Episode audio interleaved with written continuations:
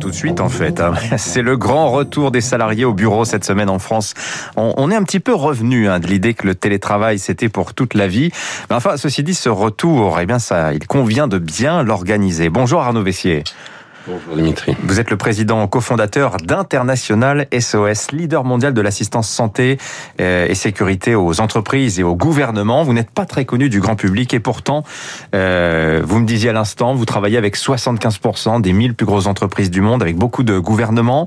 Euh, vous êtes très occupé depuis un an. Je vais, citer quelques-unes de vos missions récentes pour éclairer ce que vous faites. Par exemple, l'évacuation des Français de Wuhan en janvier 2020. Bah, C'était International SOS.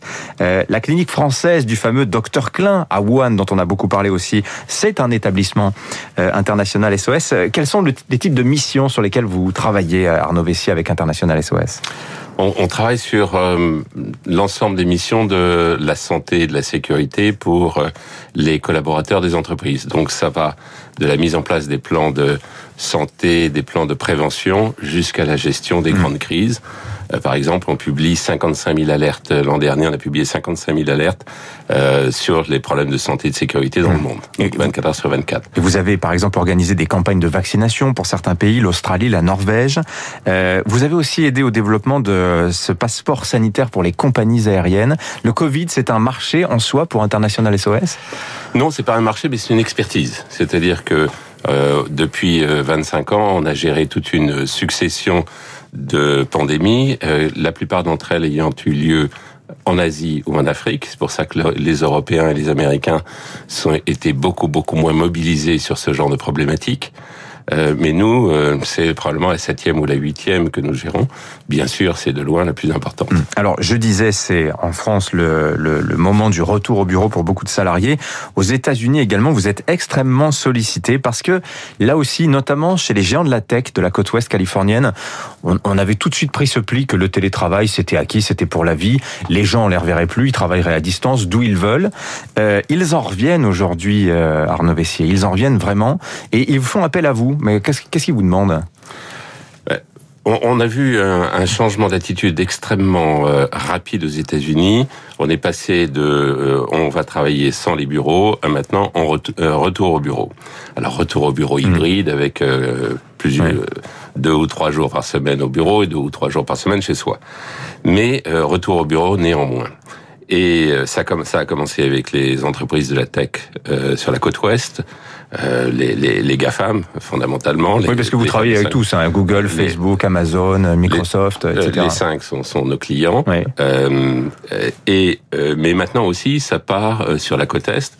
Euh, Goldman Sachs euh, nous a, euh, a indiqué hier qu'ils exigeaient de la part de leurs collaborateurs aux États-Unis Mhm. de remplir un questionnaire pour savoir s'ils sont vaccinés. Ils les obligent pas à être vaccinés, Mhm. mais ils ont le droit aux États-Unis euh, d'exiger de connaître le statut vaccinal de leurs salariés. Mais à quel, à quel moment? À l'embauche ou euh, Non, non. non Aujourd'hui, pour Oui. l'ensemble de leurs employés. D'accord. Donc pourquoi? Parce que euh, ils veulent connaître le, euh, le statut médical de chacun d'entre eux Mhm. pour savoir ceux qui sont poten- potentiellement euh, euh, contagieux, pour savoir surtout euh, Mhm. comment s'organiser au bureau. Donc on voit un changement euh, complet d'attitude Oui. euh, et euh, les entreprises qui prennent, particulièrement aux États-Unis, mais comme les États-Unis sont toujours les leaders d'opinion dans le monde, euh, c'est extrêmement important de savoir ce qui s'y passe. Et pourquoi changent-ils d'avis d'ailleurs? Qu'est-ce qui leur fait dire qu'aujourd'hui, il est temps que les salariés reviennent au bureau? Selon Bah, on le voit tous. euh, les, les, les salariés ont envie de revenir au bureau. Il y a un besoin de de de, de partagé, hein, j'ai l'impression quand même. Il y a- c'est, Non, je pense que c'est un sujet clivant, j'ai- finalement. Bien sûr que c'est un sujet clivant, mais enfin, les jeunes ont besoin de revenir au bureau Oui. parce qu'ils sont, ils se socialisent à travers l'entreprise. Bien sûr. Et euh, euh, il y a énormément de jeunes qui ont été recrutés depuis euh, deux ans qui n'ont pas connu leur entreprise depuis 18 mois. Donc, euh, ils ont besoin de revenir à l'entreprise. On a besoin de- aussi de, de créer l'esprit d'équipe. Euh, pour Mm. des tas de raisons, euh, revenir euh, au bureau est nécessaire. Moi, c'est ce que je- j'en fais aussi le, notre politique à travers le monde. Euh, Qu'est-ce qu'ils vous demandent concrètement à vous, International SOS euh, C'est quoi? C'est d'organiser le protocole pour les tests, pour les gestes barrières, ce genre de choses?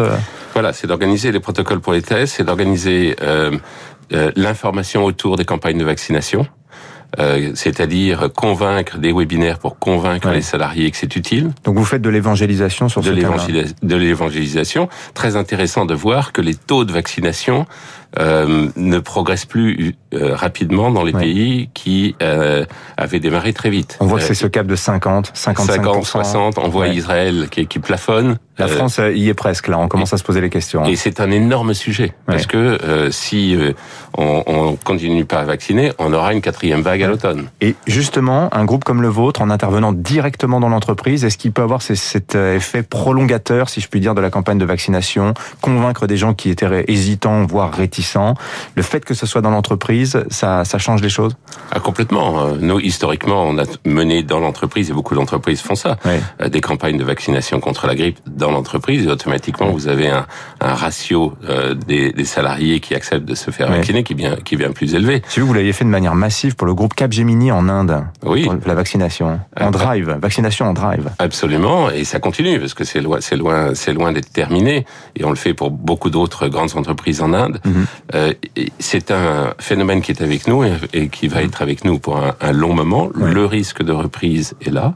Il faut donc s'organiser et il faut s'organiser autour de la vaccination et des tests. Une PME, une ETI, un patron qui nous écoute ce matin, euh, est-ce qu'il peut faire appel à un groupe comme vous si- s'il a- s'il souhaite avoir cette politique-là? Oui, bien sûr, et on travaille avec beaucoup de- d'entreprises de taille moyenne à travers le monde et en France en particulier. Merci Arnaud Vessier, le président cofondateur d'International SOS, entreprise peu connue mais finalement tellement utile en, en ce Bonne journée à vous. 6h51 dans un instant.